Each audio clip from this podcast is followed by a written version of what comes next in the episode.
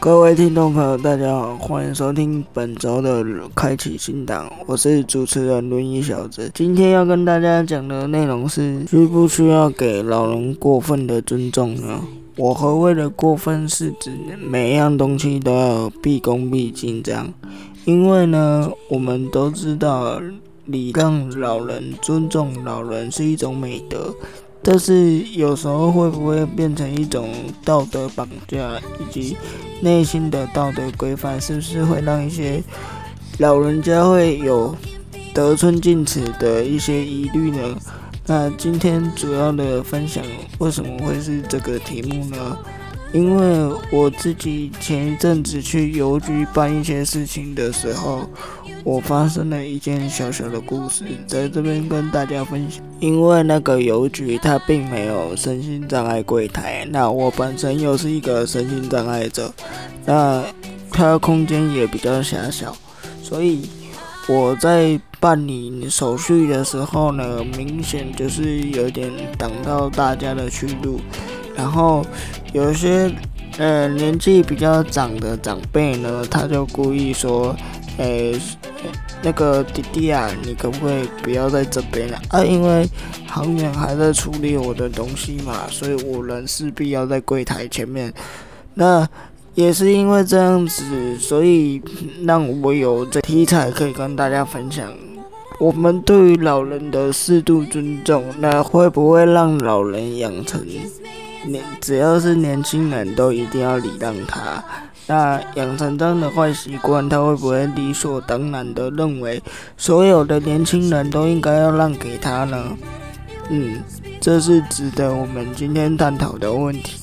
那首先呢，我们要厘清一些状况。呃，有些老人他是一种很讲理，也很有知识性的长辈。那其实这种老人家，我们尊重他是应该的。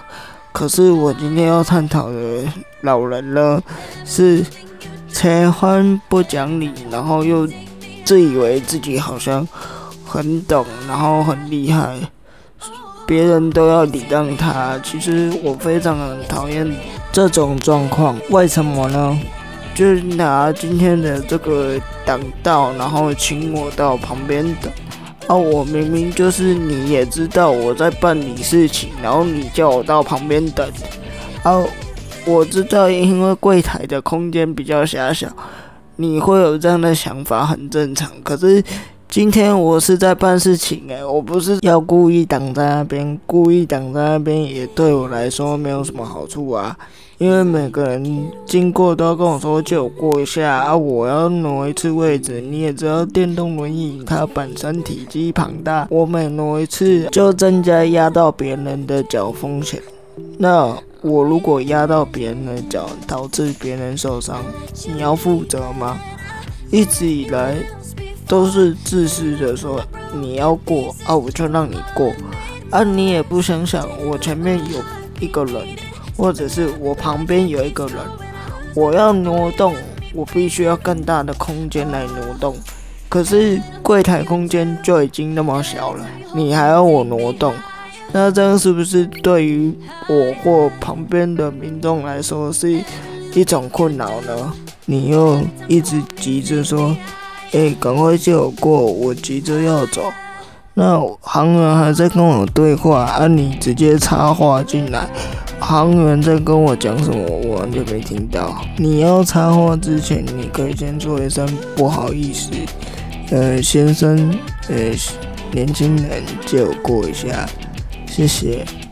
你这样讲，我一定二话不说的给马上给你过。但是你在别人交谈的时候突然插一句，哎，借我过一下。虽然我的身高确实比你矮。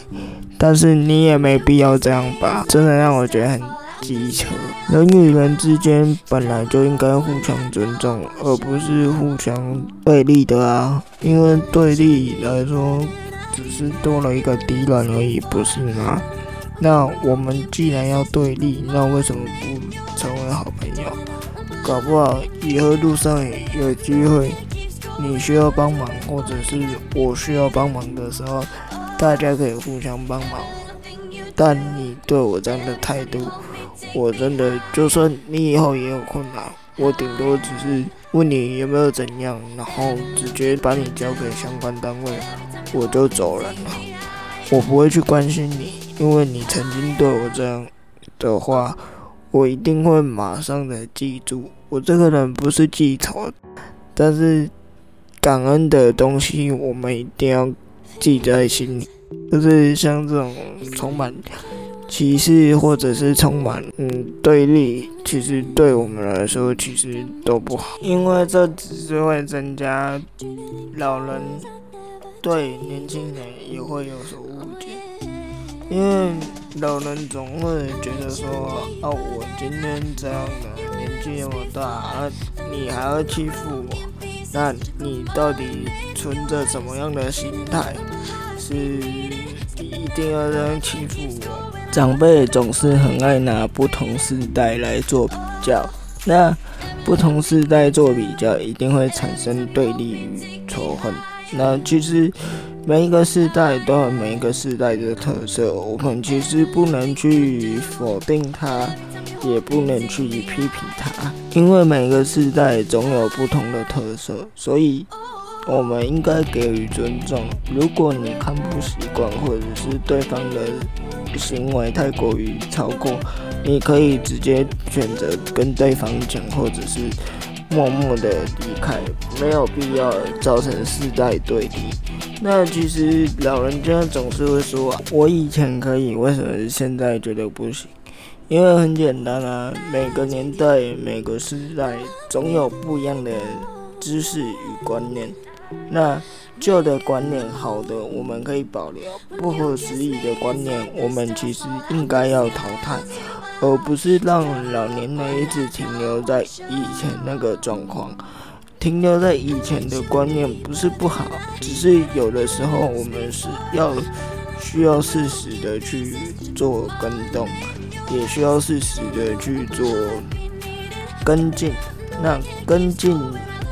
老年人的一些旧观念，其实有助于年轻人与长辈之间的相处，减少吵架，减少隔阂，这样才是一个比较好的一个做法。